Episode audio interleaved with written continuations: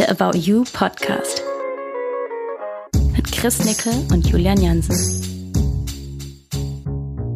Nickel, wir haben äh, letzte Woche Riccardo Simonetti getroffen. Und das war, ein, ähm, das war ein echt spannendes Gespräch. Wir kennen ihn ja schon etliche Zeit, aber ähm, ist irgendwie ganz, ganz anders geworden, der Podcast, als wir dachten. Ne? Ja, wir sind äh, ganz schön off the rails gegangen, äh, äh, haben uns länger über Themen interessiert, die ihn äh, sehr beschäftigen. Äh, natürlich Thema Diversity, aber auch generell das Influencer-Game. Also was ist der Unterschied zwischen Reich, Reichweite und Einfluss? Äh, wie bewertet man das? Wie gehen äh, Firmen damit um? Beziehungsweise wie sagen sie, dass sie damit umgehen und was tun sie wirklich? Ähm, das war ganz, ganz, ganz schön spannend. Ja, und auch so die ganze Entwicklung, ne, dass man vor, ich weiß nicht, vor fünf Jahren kann man noch einen Avocado-Toast posten. Ich glaube, wenn man das heute macht, kriegt man den, den Shitstorm schlechthin, so zurecht, so weil das ganze Social-Media-Game halt immer mehr an Messaging und, und Gewicht auch bekommt. Und Ricardo da natürlich auch einer, einer der ersten ist. Ähm, ganz schöner Podcast. Viel Spaß beim Zuhören.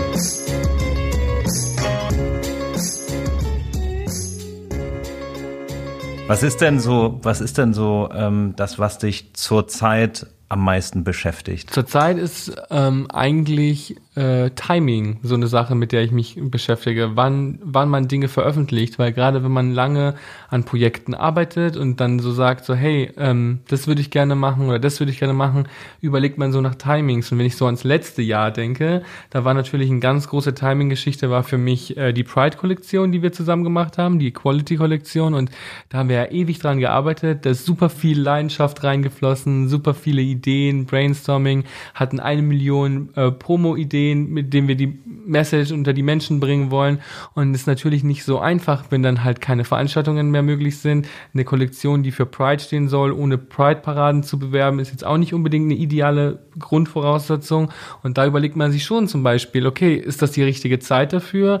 Und gerade weil es ein Projekt mit einer Message ist, haben wir uns ja dann dafür entschieden, ähm, zu sagen, hey, ähm, Message ist wichtiger als Timing und das fand ich zum Beispiel total mutig, auch von euch, von About You, dass ihr sagt, so die Message ist euch wichtiger als alles andere und da war, dafür war ich zum Beispiel super dankbar, weil gerade in dem Jahr, wo man gesehen hat, dass zum Beispiel ganz viele Firmen äh, auf ihren Pride Support äh, verzichtet haben, weil es keine Pride Paraden gibt, ähm, war die Sichtbarkeit für das Thema gleich null. Also man hat so gemerkt, okay, das hat einfach nirgends mehr stattgefunden. Und man dachte ja immer so, das ist allen so wichtig, weil ja jedes Jahr im Juni und Juli man quasi mit Regenbogenflaggen zugeballert wurde.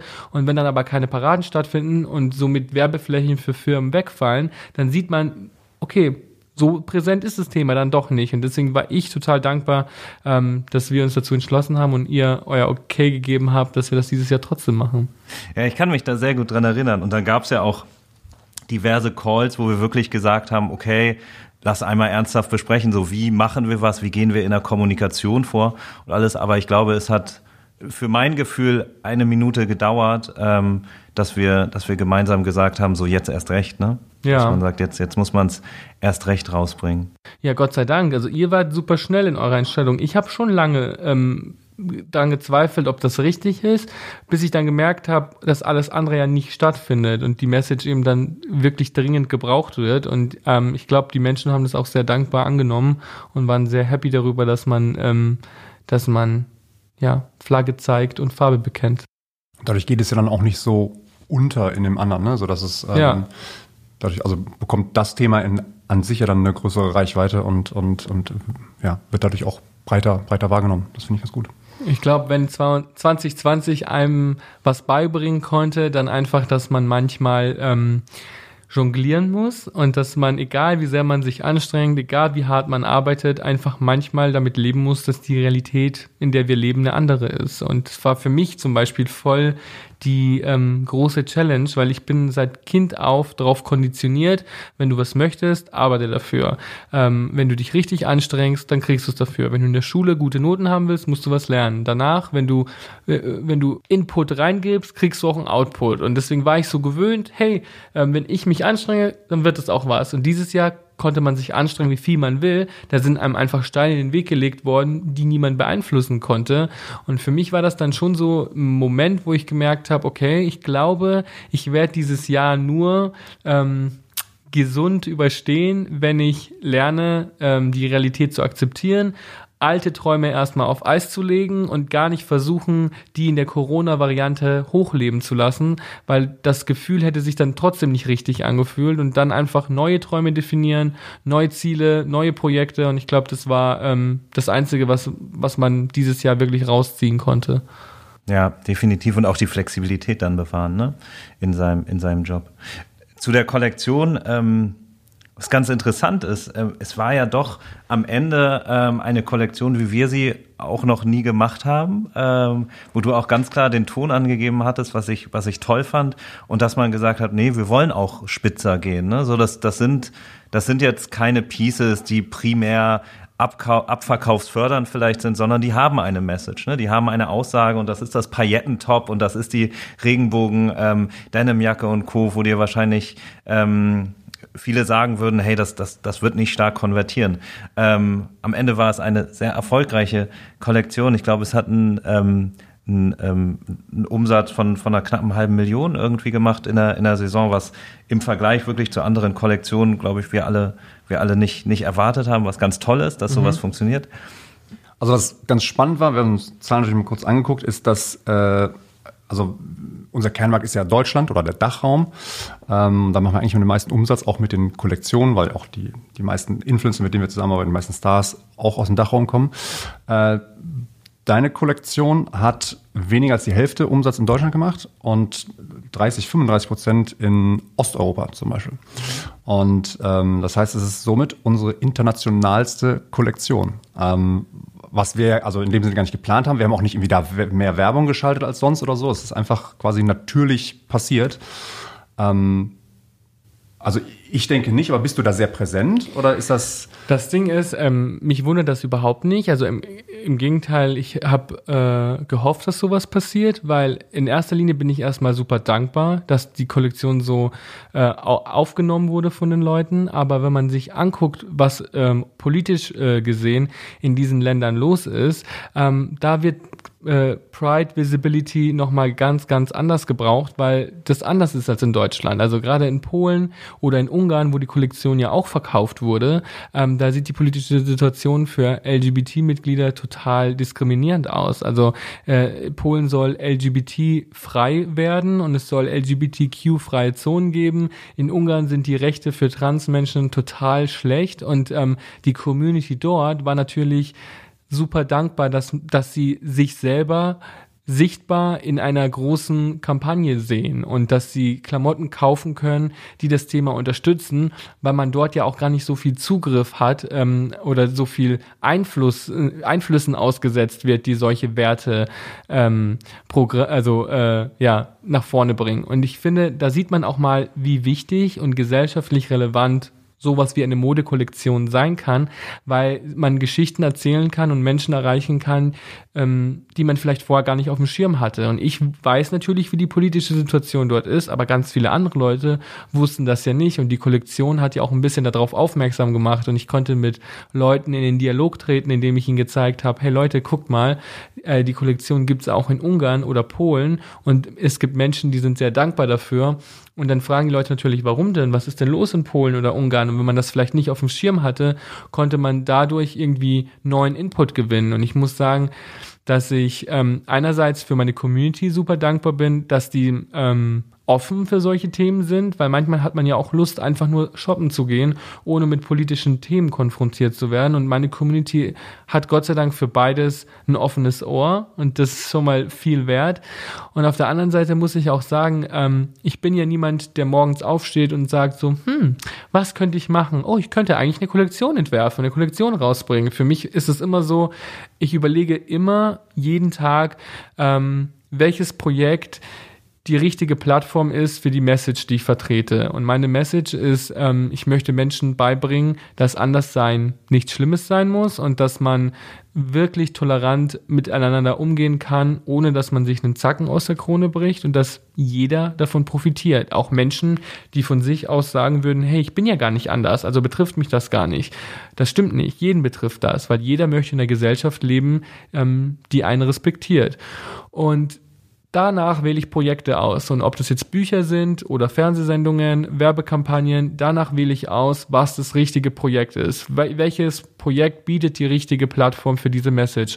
Und ähm, als wir über eine gemeinsame Kollektion gesprochen haben, war das für mich einfach eine tolle Chance zu sagen, hey, ich kann ähm, eine so große Marke ähm, ähm, dazu inspirieren, Themen äh, in die breite Masse zu bringen, die Leute vielleicht vorher gar nicht auf dem Schirm gehabt hätten. Und deswegen war für mich die auch der einzige, die einzige Bedingung war, wenn ich so eine Kollektion mit euch mache, dann muss sie auch diese Themen berücksichtigen, weil sonst hat die Message, die ich, ähm, die ich äh, nach vorne bringen möchte, nicht gewonnen. Und deswegen war ich super dankbar, als wir dann auch in den ganzen Meetings waren und die Design-Meetings hatten, die Kampagne besprochen haben, dass ähm, man auch zugehört hat. Also auch wenn da jemand saß, der vielleicht sagt so, boah, das ehrlich gesagt weiß ich das gar nicht, ich weiß nicht, was diese Begriffe bedeuten, ich weiß nicht, was diese Farben bedeuten, kannst du uns das erklären? Da saß jemand, der das ernst genommen hat. Da saß nicht jemand, der sagt so, ey, aber das verkauft sich viel besser und das verkauft sich viel besser. Klar hat es auch eine Rolle gespielt und mir wurde auch gesagt, hey, sowas kommt nicht so gut an, sowas kommt richtig gut an, aber wenn letzten Endes die Message davon profitiert hat, dann gab es da keine Diskussion. Und das ähm, fand ich war extrem viel wert. Ja. Finde ich auch. Aber es ist crazy, ne? Ähm, also wenn man das mal vergleicht, also dieses Most International Collection, den, den Stand hast du jetzt bei uns so yeah. über 30 Prozent im Ausland. So im Vergleich, Leger gibt es dreieinhalb Jahre und wir machen knapp 20 Prozent im Ausland ne, mhm. des Umsatzes. Und das nach drei Jahren so. Und das mit einer ersten Kollektion. Also eigentlich genau das erreicht, ohne, ohne mein Wissen auf jeden Fall, was man wollte, nämlich genau diese, dieses Messaging und, ähm, und diese Aufklärung auch irgendwie weiterzugeben. Ne? Ja. Ohne, ohne dass die Leute dich ja wahrscheinlich kannten. Ja, total. Also so klar hat man ähm, innerhalb der LGBT-Community vielleicht auch schon mal was gemacht, was in Polen eine Welle geschlagen hat, aber trotzdem waren das keine Fans von mir. Das waren keine Fanbase, die meine Produkte gekauft hat, sondern das waren Menschen, die sich von der Kampagne inspiriert gefühlt haben, das Projekt zu unterstützen. Und umso dankbarer war ich natürlich, weil wir ja mit der Kampagne auch ähm, ein, ähm, ein Projekt in Deutschland unterstützt haben, das eben sich für queere Visibility einsetzt. Und der Erlös von einem T-Shirt zum Beispiel ist ja auch da komplett reingeflossen. Und wenn ich dann sehe, dass quasi auch Menschen im Ausland dazu beitragen wollen, um dieses Projekt zu unterstützen, dann finde ich das einfach mega cool. Und umso schöner fand ich es dann auch, dass es sich gelohnt hat, dass alle Beteiligten wirklich 150 Prozent gegeben haben, um das Unmögliche wahr werden zu lassen. Weil ich glaube, eine Kollektion rauszubringen, ist schon mal immer irgendwie so ein Drahtseilakt, der Komplikationen hervorbringt. Eine Equality-Kollektion rauszubringen in einem Jahr, wo es keine Pride-Kampagnen gibt, ist vielleicht noch mal ein bisschen schwieriger. Und dann das Ganze noch ähm, möglichst diverse umzusetzen mit einer Mindestauflage von Menschen am Set, die irgendwie ganz, ganz wenig Leute beinhaltet, das war halt eine große Herausforderung, weil mir war es schon auch wichtig, dass wir zum Beispiel nicht nur vor der Kamera divers sind, sondern auch hinter der Kamera äh, Menschen Input geben, die ähm, andere Körperformen haben, andere Hautfarben haben, die aus einem, die einem, einem Migrationshintergrund haben, die queer sind, weil diese Menschen sollen mit der Kampagne angesprochen werden. Und deswegen finde ich, da darf man nicht immer nur seinen eigenen Input geben, sondern muss sich auch von anderen Leuten holen und fragen, hey, spricht euch das auch an? Fühlt ihr euch inkludiert? Und genauso war das auch bei den Models die Sache. Also klar, ähm, ist es natürlich einfacher mit äh, äh, fünf Profi-Models eine Kampagne zu shooten oder beziehungsweise mit zwei Profi-Models eine Kampagne zu shooten, wie es in der Corona-Zeit wahrscheinlich üblich war. Und das, da musste man halt kreativ werden. Und ich wollte mehr Models, ich wollte dass nicht nur mein Ideal abgebildet wird, sondern eben andere Körperformen, dass wir einen Trans-Menschen äh, dabei haben, der irgendwie ähm, non-binary ähm, Personen abdeckt. Und ich wollte einfach, dass verschiedene Menschen inkludiert werden. Und dann ähm, haben wir so ein Set gebaut mit Plexiglasscheiben, wo man auch Intimität erzeugen konnte, die ähm, die Corona-Richtlinien erfüllt hat. Und da war ich so, wow, da haben so viele Leute mitgedacht und wirklich viel geleistet, kreativ gearbeitet haben, um in dieser schwierigen schwierigen Zeit das Projekt maximal aufleben zu lassen. Und da habe ich dann eben gesehen, es ist nicht nur ein Marketing-Gag, das sind nicht nur Menschen, die jetzt einfach versuchen wollen, mal schnell eine Kollektion rauszubringen, sondern da sind so viele Menschen, die so leidenschaftlich für das Thema arbeiten. Und ähm, deswegen war das für mich einfach eine durchgehend positive, erfolgreiche Erfahrung, für die ich super dankbar bin. Das ist ja auch mal, also unser Ziel ist ja genau auch das, ne? Also Natürlich haben wir die Wirtschaftlichkeit irgendwie müssen wir im Auge behalten, ähm, aber ich glaube, dass das Beste, was uns als About You passieren kann, ist, dass du genau für dieses Produkt halt einfach lebst und fieberst. Und das erreicht man halt nur, indem man sich da auf Augenhöhe begibt und halt genau, also zuhört und halt auch einfach miteinander arbeitet und nicht einfach sagt, okay, wir müssen aber jetzt hier noch äh, drei Pullis in grün äh, machen, weil das verkauft sich besser, sondern dass man äh, auch einen Unterschied in den Kollektionen somit erreicht und das halt so jedes Projekt anders ist. Und es ist halt eine ganz andere Kollektion als äh, mit Lena oder mit wem auch immer.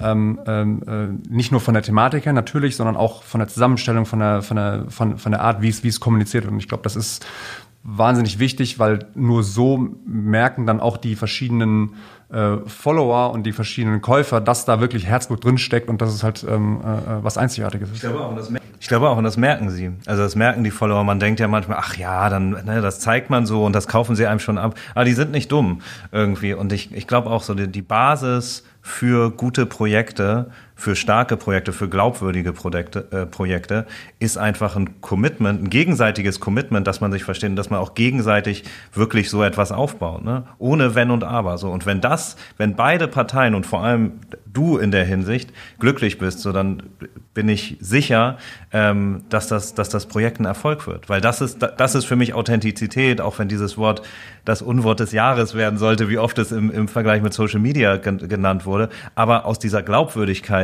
entsteht halt Authentizität und umgekehrt. Ne? Ja, und vor allem authentisch sein bedeutet für mich auch mutig genug sein, seinen eigenen Weg zu gehen, unabhängig davon, was der Rest der Menschen gerade macht. Also so, ich finde, wenn man über das Thema Social Media spricht, da sprechen ja alle mal davon, dass sie authentisch sein wollen und alle Brands wollen sich authentisch platzieren. Ich habe erst ähm, vor einer Woche so einen Call gehabt mit einer Marke, die auch meinte, ihr neues Kampagnenbranding soll super authentisch sein und die Präsentation dazu war halt das genaue Gegenteil. Und viele sind dann so, dass sie auch Influencer kritisieren und sagen, hey, die Kampagnen sind total unauthentisch umgesetzt. Aber teilweise ist es auch so, dass das Image der Marke ja auch das genau vorgibt. Und ich bin so, puh, also was heißt denn an authentisch eigentlich? Und für mich bedeutet es einfach, seinen eigenen Weg zu gehen. Und wenn ich dann zum Beispiel sehe, ähm, ja, diese bunte, ich habe, wir haben in der Kollektion eine ziemlich bunte ähm, Kuhmuster Regenbogen Denimjacke gehabt. Das ist bestimmt nicht jedermanns Geschmack. Und natürlich ist die Bandbreite der Käufer wesentlich geringer, als wenn man die Jacke komplett einfarbig gemacht hätte. Aber diese Jacke hat jeder sofort als die Jacke erkannt, die ein Teil dieser Kollektion ist. Und ich habe bei so vielen Influencern gesehen, die einen Haul gemacht haben, die diese Jacke gezeigt haben, die die Jacke nicht unbedingt gekauft haben, weil sie mich unterstützen wollten oder weil sie das Thema unterstützen wollten, sondern vielleicht, weil sie sie einfach cool in dem Moment fanden. Und jeder Mensch, der deren Story gesehen hat, hat sofort gewusst, dass das die Jacke aus meiner Kollektion ist, aus der Kampagne ist. Und das finde ich hat ja auch was mit erfolgreichem Branding zu tun, dass man manchmal auch ein Risiko eingeht und sagt so, hey, wir gehen ein bisschen mehr in eine Nische und zeigen, ähm, dass wir auch mutig genug sind, was eigenes zu machen. Und dafür wird man ja dann auch belohnt, weil Menschen das dann auch nicht vergessen. Hätte ich eine Jeansjacke gemacht, die jeder hätte machen können, hätte sie sich in dem Moment vielleicht mehr leichter abverkauft, aber trotzdem, wer hätte die ein halbes Jahr später noch erkannt? Wer hätte ein halbes Jahr später noch jemanden auf der Straße gesehen und genau gewusst, woher diese Jacke kommt? Und das mit einer Kollektion, die aus dem Nichts gekommen ist, also die ja nicht irgendwie jahrelang ähm, vorbereitet wurde, dass man Piece für Piece gedroppt hat, sondern die Kollektion ist auf einmal gekommen. Es gab einen Drop und der hat bei den Leuten so viel Nachhaltigkeit äh, im Kopf gehabt, dass die Menschen die Pieces immer wieder erkannt haben. Ja, Nachhaltigkeit und Messaging, ne? Ja. Also eine ganz, ganz klare Message, die mit jedem Produkt in Verbindung gebracht wurde. Ne? Es war ja nicht ein Teil dabei, was jetzt keine Message hatte oder nicht unter diesem Deckmantel war. Also daher, ähm, Fand ich auch schon lustig, was du gerade meintest, ne? Wenn dann, wenn dann Kunden sagen, ja, wir wollen ganz authentisch sein. Oftmals ist auch äh, der Brand fit, mhm. muss vom Influencer auch noch passen und dann sagen sie, und so soll es aussehen. Ja. Da denkt man so, so wie, ich dachte authentisch so und jetzt sagt ihr mir, was es sein soll. Irgend, ja. Hast ja, du das noch häufig? Ähm, man kriegt das viel häufiger, als man denkt. Also man denkt sich ja auch, man macht es lang genug. Mittlerweile müssten da ja auch Menschen sitzen, die Ahnung haben, wie dieses Game funktioniert und wie dieses Business funktioniert und auch vor allem, wie man selber funktioniert. Also ich bin dann teilweise total irritiert, wenn Menschen einen buchen wollen oder mit einem zusammenarbeiten wollen. Und ich sage immer zusammenarbeiten, weil es eine Zusammenarbeit ist. Es ist nicht so, dass eine Marke mich kaufen kann, mir Geld gibt und jetzt muss ich alles umsetzen, wie die das wollen, weil die buchen ja keine Werbeanzeige, die buchen ja eine Zusammenarbeit. Und in der Zusammenarbeit sollte ja im besten Fall beide happy machen. Und ich bin oft irritiert, mit was für Ansprüchen Marken an einen herantreten, wenn die doch wissen, das ist so überhaupt nicht deine Welt. Also so, ähm, wenn du für das stehst und eine Marke dich mit dem kompletten Gegenteil überzeugen möchte, frage ich mich immer, wie das, wie das intern zu so einer Entscheidung mhm. kommt. Also ja. wie kommt das intern zu so einer Entscheidung? Ich glaube einfach,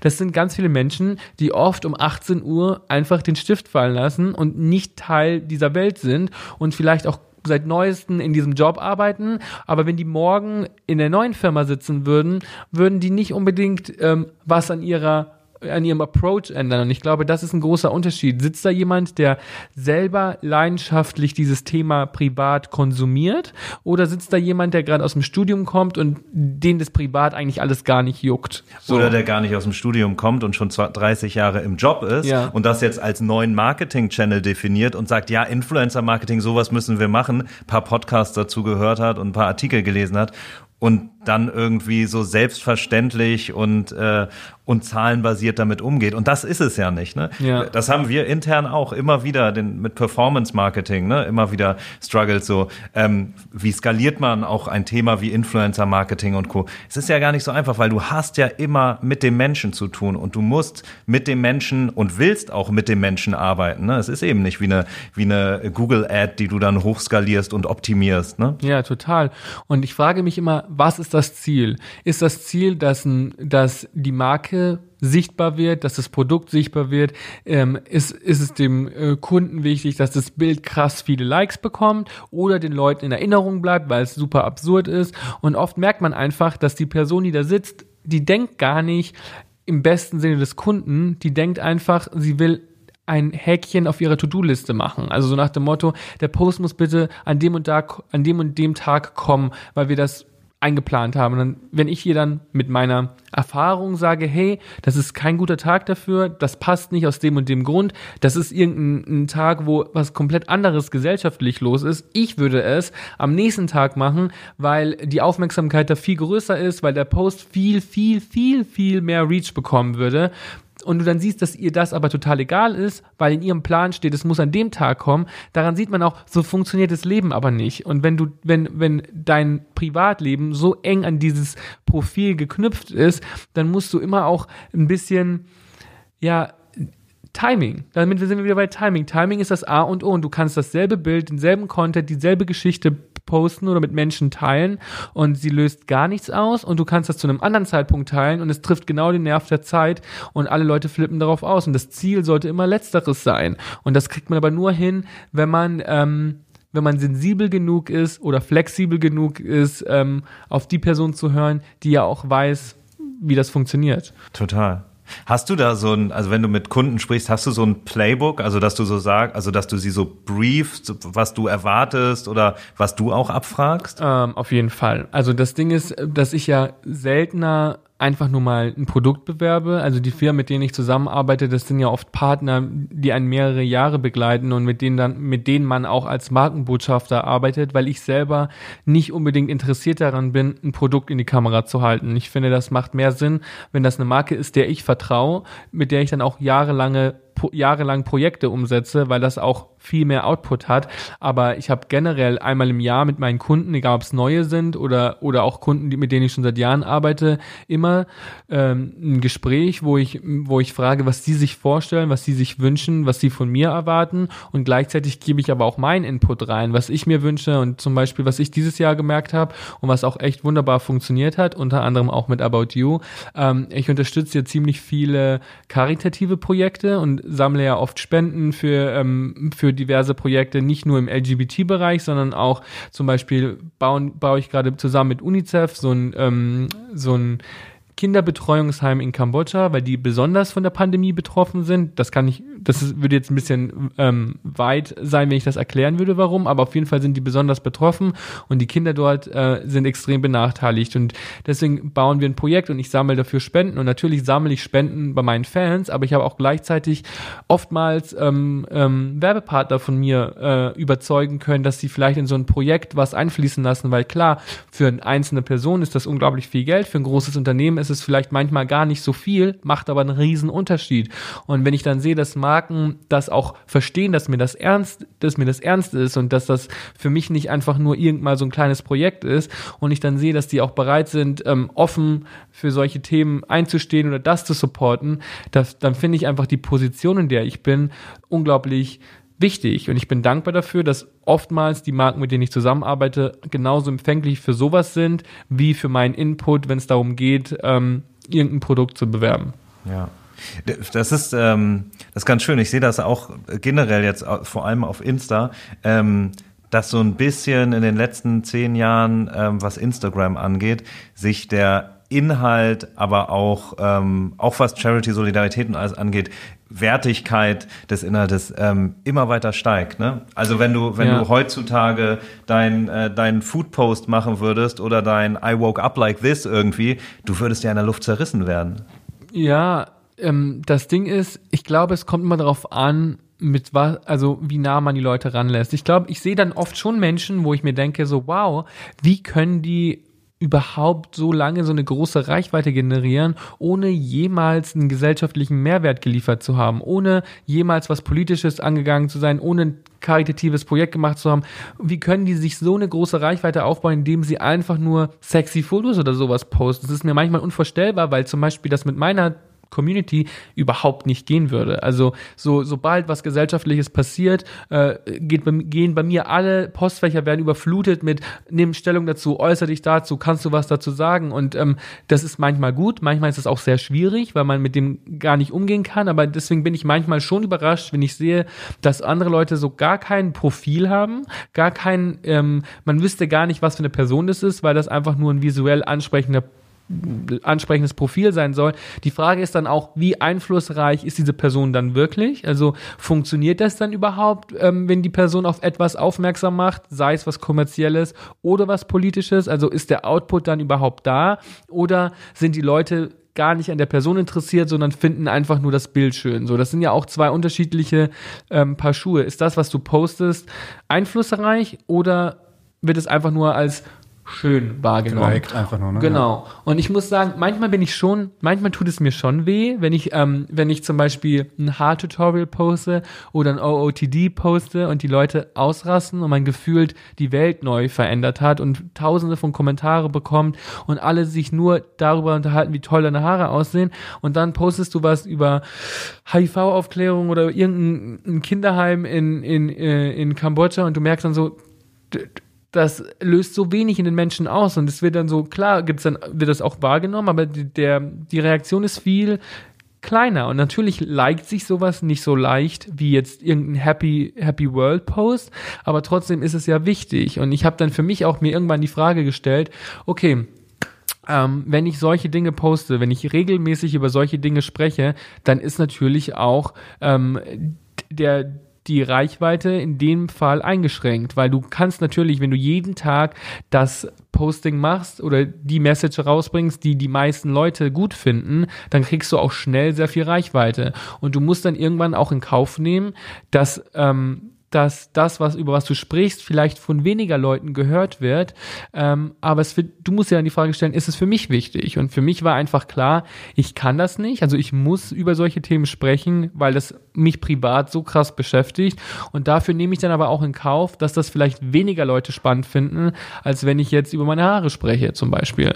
Ja. Wobei man auch sieht, ne, ich habe ich hab ein bisschen dein, dein äh, Insta gestalkt, ja. ähm, was man so sieht, vor allem in den letzten Monaten, also vor allem so deine Text-Postings oder wo du mit Message nicht nur in Caption, sondern auch auf Bild irgendwie rausgehst, hat irgendwie eine Interaction Rate von 10, 12 Prozent und die anderen in Anführungsstrichen nur Ja, 5, 6 Prozent, was nach wie total. vor sehr viel ist, was sich ja gewandelt hat und was ja, was ja schön bei der Zielgruppe ist. Absolut, aber das geht auch nur, indem du die Leute, indem du den Leuten das beibringst, dass das Quality Content ist. Und ich glaube, ähm, immer wenn zum Beispiel Kollegen von mir, andere Leute, die in der Öffentlichkeit stehen oder, oder Influencer mich fragen so, hey, wie, wie soll ich das meinen Followern beibringen oder wie kann ich die daran gewöhnen, dass ich öfter über sowas sprechen will? Dann sage ich einfach, du musst sie wie, ähm, wie als wäre das eine Serie, diesem Thema nahebringen. Und auch wenn du selber noch kein Experte bist, musst du einfach die Leute mit auf diese Reise nehmen. Und klar, wenn du nie über sowas sprichst, dann finden die Leute das am Anfang vielleicht auch befremdlich. Aber wenn die Leute verstehen, hey, das macht dich ja aus,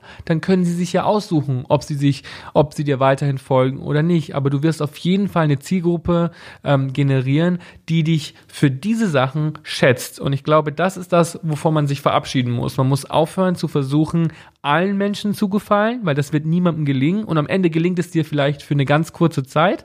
Aber im Endeffekt sollte das Ziel sein, langfristig Beziehungen mit Menschen zu führen. Egal ob privat oder online. Du solltest ja die Menschen, die sich für dich interessieren, sollen sich ja für wirklich für das interessieren, was du mit den Leuten teilst. Und nicht nur, also, ich möchte vorgeben, über was ich spreche und ich möchte nicht von meinem Publikum mir diktieren lassen, was ich posten darf und was nicht. Und wenn ich merke, okay, die Leute finden das nicht gut, dann werde ich das auch weiterhin thematisieren, wenn mir das wichtig ist und hoffentlich dadurch eine neue Zielgruppe aufbauen, die das genauso wertschätzt, wie ich es vielleicht auch wertschätze. Ich gerade sagen, also ich glaube, viele haben einfach Angst, dass sie Reichweite, Follower, wie auch immer man es nennen dann will, verlieren, wenn sie in, in eine bestimmte Richtung, in eine andere Richtung gehen als, als bisher. Dabei ist das ja, also, also die, die, die Followerschaft, oder es ist ja keine festgelegte Zahl, oder die, die, die nicht wachsen oder die sich nicht verändern kann. Und ich glaube, wenn man sagt, okay, mein Interesse geht aber jetzt in die Richtung, äh, wo wir wieder bei, bei dem Thema authentisch wären, dann, dann soll man das, glaube ich, einfach machen und dann verändert sich halt auch irgendwie die, die Zielgruppe und, und, und kann aber natürlich auch wieder wachsen. So.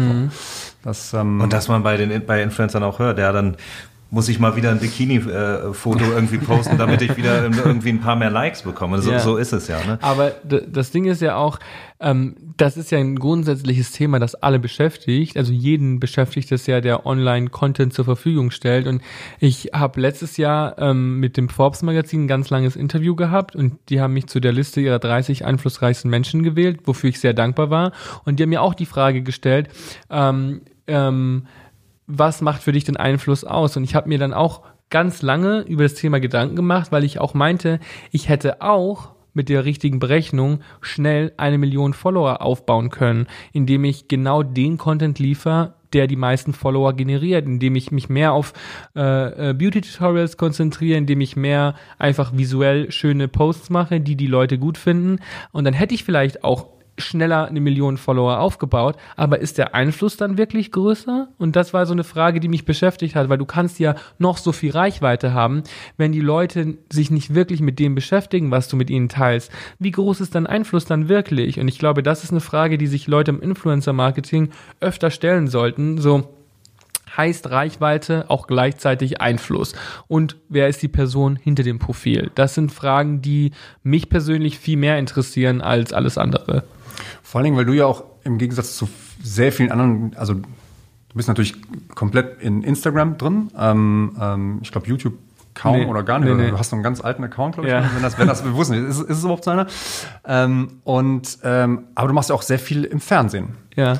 Äh, und das finde ich eigentlich ganz smart, weil du ja im, also ich glaube, bei Instagram findet früher oder später jeder irgendwie seine Nische und ob die Nische jetzt 10.000 oder 10 Millionen Follower sind, ist dann im Endeffekt egal. Aber äh, beim, beim Fernsehen hast du ja nochmal so eine viel breitere Streuung und erreichst damit auch, weil du ja ähnliche Themen, die du auch äh, bei Social hast, natürlich auch im Fernsehen hast, ist ja nicht, dass du ein ganz anderer Mensch bist. Ähm, und da aber eine viel breitere Streuung hast, das kann man jetzt alles dann nicht so genau messen wie, wie auf, auf Social Media, aber es ist natürlich, äh, da erreichst du nochmal eine ganz andere Zielgruppe, die sich dann wiederum mit den Themen, die du ansprichst, beschäftigt und, und, und das auch wiederum in die Welt hinausdrücken. Das finde ich ist äh, eigentlich ein ziemlich smarter Move. Und das finde ich aber auch schön, dass das gesehen wird, weil zum Beispiel ist das auch, wenn ich ein Meet and Greet mache, sehe ich genau das. Also dann sehe ich, was für eine Altersgruppe zu meinem Meet and Greet kommt. Und wenn ich mir dann diese Schlange angucke, da sind einfach alle Altersklassen dabei. Da sind von kleinen Kindern ähm, über äh, Erwachsene, Leute in meinem Alter, bis hin zu wirklichen Senioren, alle dabei. Und das passiert halt nur, wenn du ähm, im Fernsehen zum Beispiel auch etwas sagst, was diese Menschen inspiriert. Weil klar, auf Social Media kriegst du hauptsächlich Millennials, Menschen in meinem Alter oder jünger. Und die sehen das ja auch. Aber für die ist das vielleicht auch nicht so ähm, kontrovers, was du sagst. Wenn du dieselben Werte, die du auf Social Media postest, auch vor einer Fernsehkamera, vor einem Millionenpublikum sagst, das dir vielleicht nicht nur wohlgesonnen ist, dann ist das, ähm, dann schärft das auch dein Profil. Und ich glaube zum Beispiel, was ähm, meiner Generation so ein bisschen äh, schwerfällt, ist es aus, aus der Komfortzone zu treten, die man sich selber gebaut hat. Weil klar, du kannst im Internet eine Million Reichweite haben. Aber wie, wie schwierig ist es wirklich, wenn du jeden Tag zu einem Millionen Publikum sprichst, das dir wohlgesonnen ist? Im Fernsehen trittst du jeden Tag von mittlerweile auch Millionen Publikum, das dir aber vielleicht nicht nur wohlgesonnen ist. Da sind auch Menschen dabei, die die nicht dir folgen und die sich ausgesucht haben, die jetzt zuzugucken zu müssen, sondern die wollen vielleicht was ganz anderes sehen und plötzlich grätschst du in ihren Auf, in ihre Aufmerksamkeitsspanne rein und dann gucken die auch Menschen zu, die eine ganz andere Meinung haben als du, die dich politisch vielleicht total ähm, äh, ablehnen und einfach grundsätzlich keinen schwulen Mann gut finden wollen. Und wenn du dann aber genau über solche Themen sprichst und siehst, dass vielleicht auch bei denen ein Umdenken stattfinden kann, dann ist das genau das, was ich vorhin gemeint habe, dass ich jeden Tag überlege, welche Plattform die richtige für meine Message ist. Und manchmal ist das Fernsehen eben genau die richtige Message, weil du da noch am meisten Menschen erreichen kannst, die dir nicht wohlgesonnen sind und die sich mit sowas wie dir noch nie beschäftigen mussten und dadurch aber auch am meisten dazulernen können. Ja, ja, ich glaube auch. Das Stichwort ist da, ist da so, so trocken es sich anhört, aber es ist ja eine Art Community Management, ne? dass mhm. du deine Community wirklich auf so eine Art erziehst, auch managst, auch die Verantwortung in die Hand nimmst ähm, und auch siehst und, ähm, und, das, und das tagtäglich immer wieder in einer Interaktion austauscht. Ne? Und nur so funktioniert es ja und eben nicht einfach mit dem Frontalterror Post, Post, Post und auf nichts eingehen und eine Caption von einer Zeile. Ja, total. Und auch zum Beispiel beim Fernsehen ist ja dann auch eine bewusste Entscheidung, dass ich mir überlege, in welchen Formaten möchte ich stattfinden. Klar weiß ich, dass wenn ich bei Joko und Klaas bin, ich hauptsächlich junge Menschen erreiche, die, die unterhalten werden wollen, die witzig sein wollen und wenn ich dann den ZDF-Fernsehgarten co-moderiere, dann muss ich mir auch bewusst sein, dass da eine andere Zielgruppe einschaltet. Und genau das finde ich aber spannend, weil man Menschen erreicht, ähm, die, die, die mit solchen Themen vielleicht nicht so bewandert sind. Und wenn man sich diese Bühne aber dann auch zu der Bühne macht, in der man über solche Sachen sprechen kann, dann ist das doch eine unglaubliche Chance, die Message, die man vorantreiben möchte, da zu platzieren. Ja. Und du bist ja, ich glaube, was ein ganz großer Unterschied zu vielen anderen ähm, prominenten Persönlichkeiten ist, dass du bist ja die Marke. Also Riccardo Simonetti ist ja der Brand, den du jetzt die letzten Jahre so stark aufgebaut hast. Ne? Und wenn man dich ja schon sieht, kommen einem ja sofort die Punkte ähm, äh, in den Kopf geschossen, irgendwie, für die du stehst. Ne? Und ich glaube, das ist das ist ganz, ganz wichtig, um, um eine wertvolle Marke heutzutage auch aufzubauen. Das hoffe ich. Und ich glaube auch, dass man manchmal dadurch sich selber auch Steine in den Weg legt, weil natürlich ähm, funktionieren bestimmte Dinge leichter, wenn man, wenn man ähm, ja, weniger Ecken und Kanten hat, aber wie bei der bunten Jeansjacke auch. Wie sehr bleibt es den Leuten dann in Erinnerung? Und ich glaube, ich habe mich immer für den Weg entschieden, der, ähm, der, ja, unabhängig davon war, was gerade gut gefunden wurde. Und vielleicht hat das auch letzten Endes dafür geführt, dass ich heute auch immer noch Spaß daran habe und ähm, die Dinge machen darf, die ich auch wirklich machen möchte und die ich nicht nur tue, weil ich sie machen muss. Wie viel Strategie steckt da wirklich hinter, dass du jetzt sagst, also weil du es eben schon ein paar Mal im Nebensatz quasi erwähnt hast, dass also du entscheidest dich bewusst dafür, okay, gehe ich jetzt äh, Fernsehgarten oder äh, gehe ich zur Joko und Klaas. Sind das aber Sachen, wo du sagst, okay, da habe ich jetzt einen, keine Ahnung, drei, vier, fünf Jahresplan, wo ich sage, dann will ich ungefähr dahin oder äh, guckst du von Monat zu Monat, welche Projekte gibt es, welche werden an dich herangetragen und entscheidest dann mehr oder weniger spontan sozusagen, okay, das mache ich jetzt, mache ich jetzt, war ich lange nicht mehr in der Richtung, jetzt gehe ich mal wieder dahin oder so. Also mein Manager Tobi und ich haben da auf jeden Fall einen regen Austausch. Wir sprechen da oft darüber, weil das ähm, wichtig ist. Gerade wenn du eine Person bist, die einfach mal anders bewertet wird als jemand anders, musst du dir über solche Sachen Gedanken machen. Aber das A und O ist für mich wirklich Leidenschaft. Also ich entscheide danach, worauf habe ich Lust, was macht mir Spaß, weil ich finde, das ist der größte Luxus, wenn du dir Projekte aussuchen kannst, auf die du Lust hast und die dir Freude machen und ähm, wenn sie zu der Message passen, die ich vorantreiben möchte. Wenn ich das Gefühl habe, ähm, für meine Message ist es gerade das Wichtige, wenn ich in dem Bereich mehr präsent bin, dann sind es natürlich auch strategische Entscheidungen, dass man sagt, so hey, ich möchte auch mehr in dem Bereich machen, aber das A und O ist immer Leidenschaft. Also wenn ich das Gefühl habe, ich habe Freude daran, ist es das Richtige. Danach entscheide ich, ob ich was mache oder nicht. Du bist ja so, du bist ja sowohl offline als auch online aufgestellt. Ne? Du hast dein, deine Channels, du bist im TV, du schreibst Bücher. So gibt's da, hast du dir da so ein, so ein Ranking festgelegt, was auf Platz eins ist, was dir am wichtigsten ist, oder ist es der Mix? Ähm, also es sind immer Phasen. In Phasen, wo ich ähm, mich, wo ich zum Beispiel ein Buch schreibe und äh, das Buch ähm, äh, dann erscheint, dann lege ich da schon sehr viel Wert darauf, dass auch die Menschen verstehen, was die Beweggründe dahinter waren.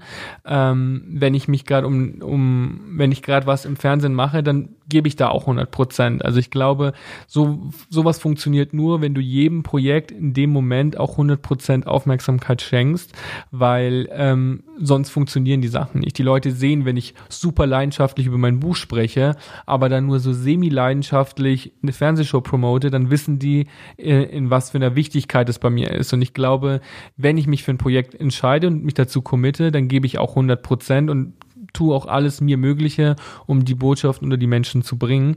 Ähm, ich glaube tatsächlich, dass mir persönlich nach all den Jahren, die ich das jetzt schon machen darf, ähm, die Message gesellschaftlich was zu verändern am wichtigsten ist. Also und ich ich habe beruflich viele Sachen für, äh, erreicht, die ich erreichen wollte und habe viele Projekte umsetzen dürfen, die ich, von denen ich als Kind geträumt habe.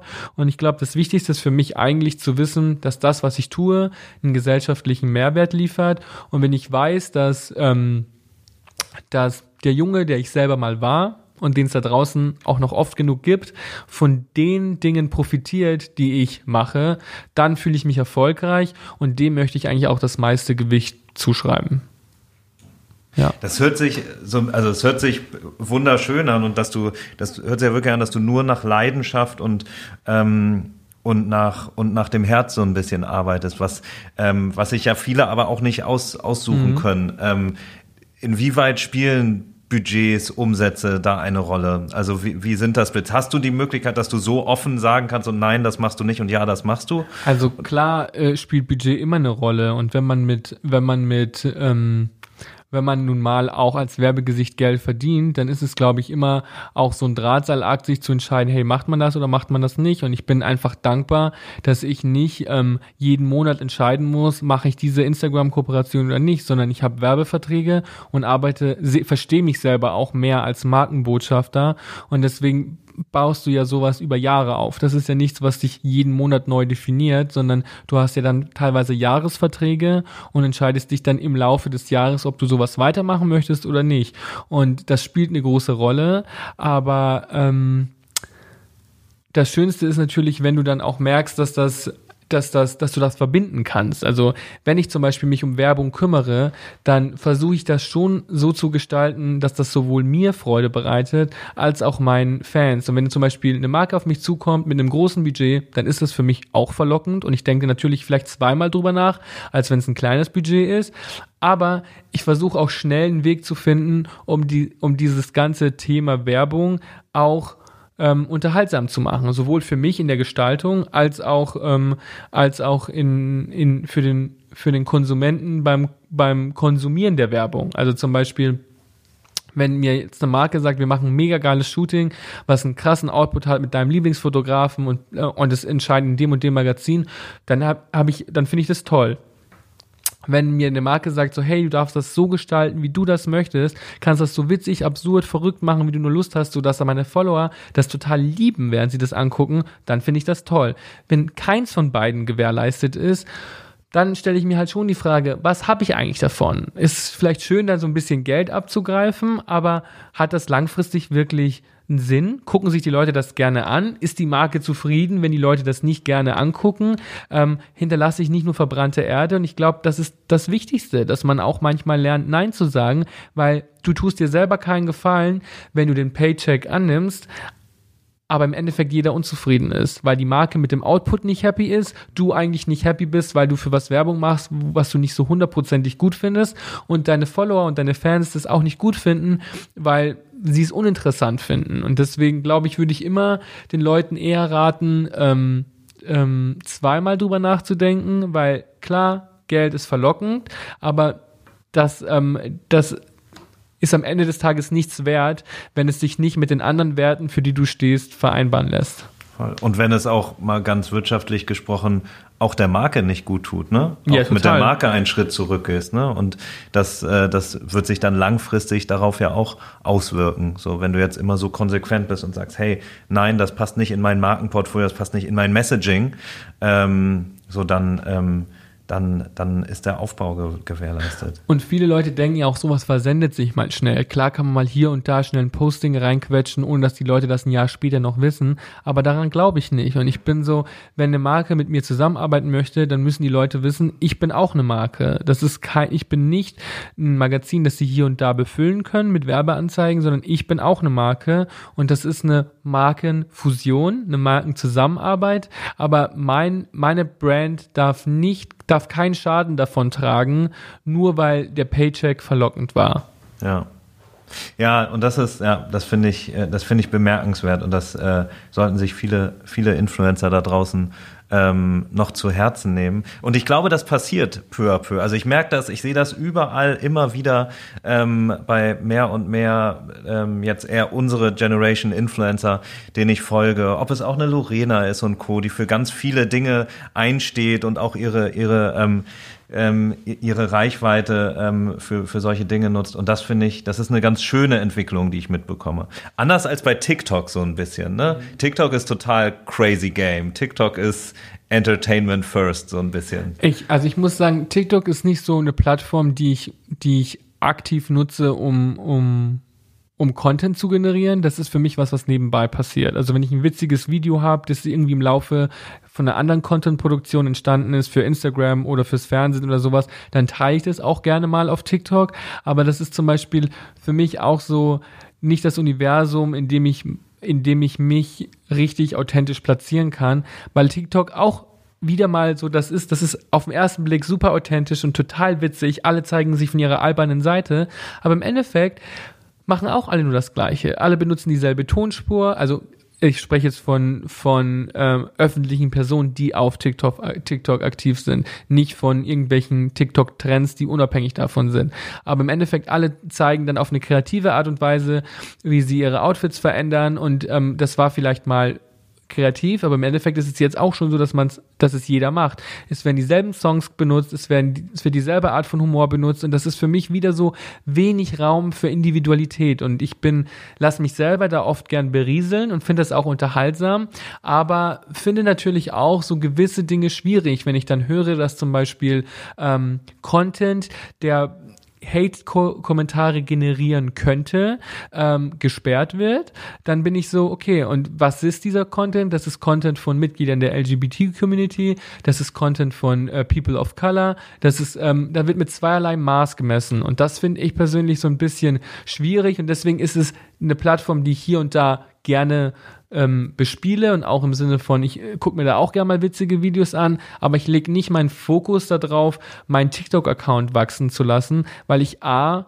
in eine Kategorie falle, die ähm, mitunter gesperrt wird und B, ich auch nicht den Raum der persönlichen Entfaltung dort wahrnehme, den ich zum Beispiel auf einer anderen Plattform nutzen könnte, wie jetzt Instagram.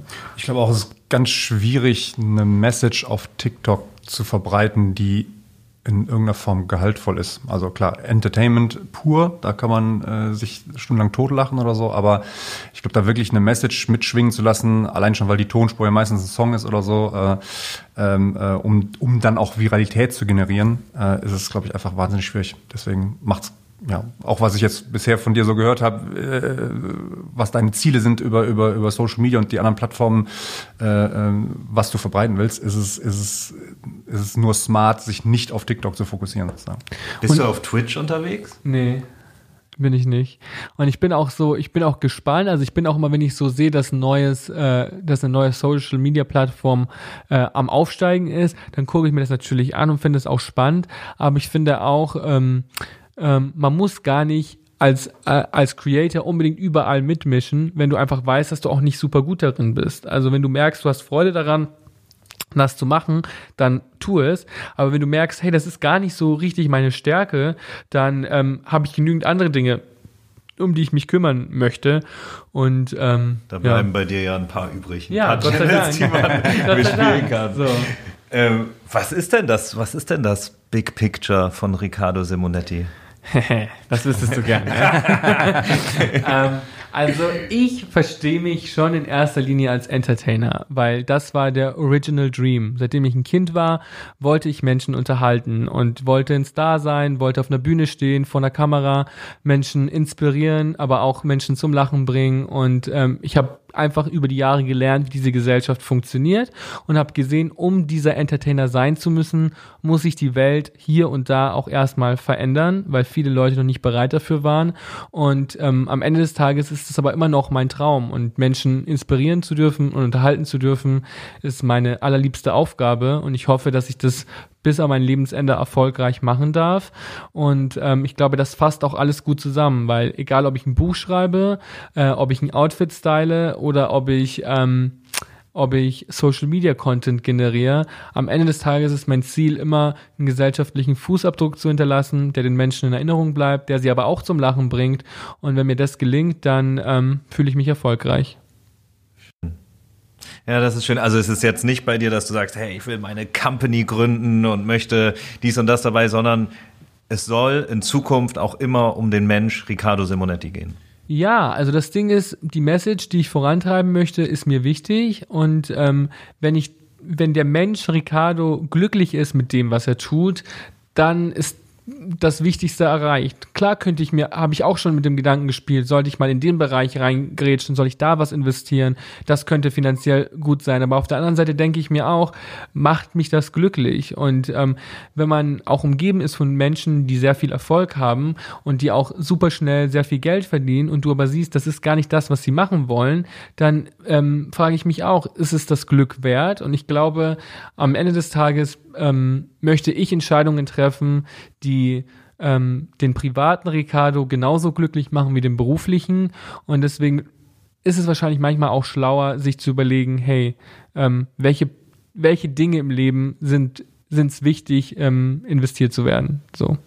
Das war kein richtig deutscher Satz, aber ich hoffe, man versteht die Bedeutung. Total verstanden. Total verstanden und auch, ähm, und auch ganz, ganz schöne ähm, Schlussworte. Das war, äh, das war sehr inspirierend.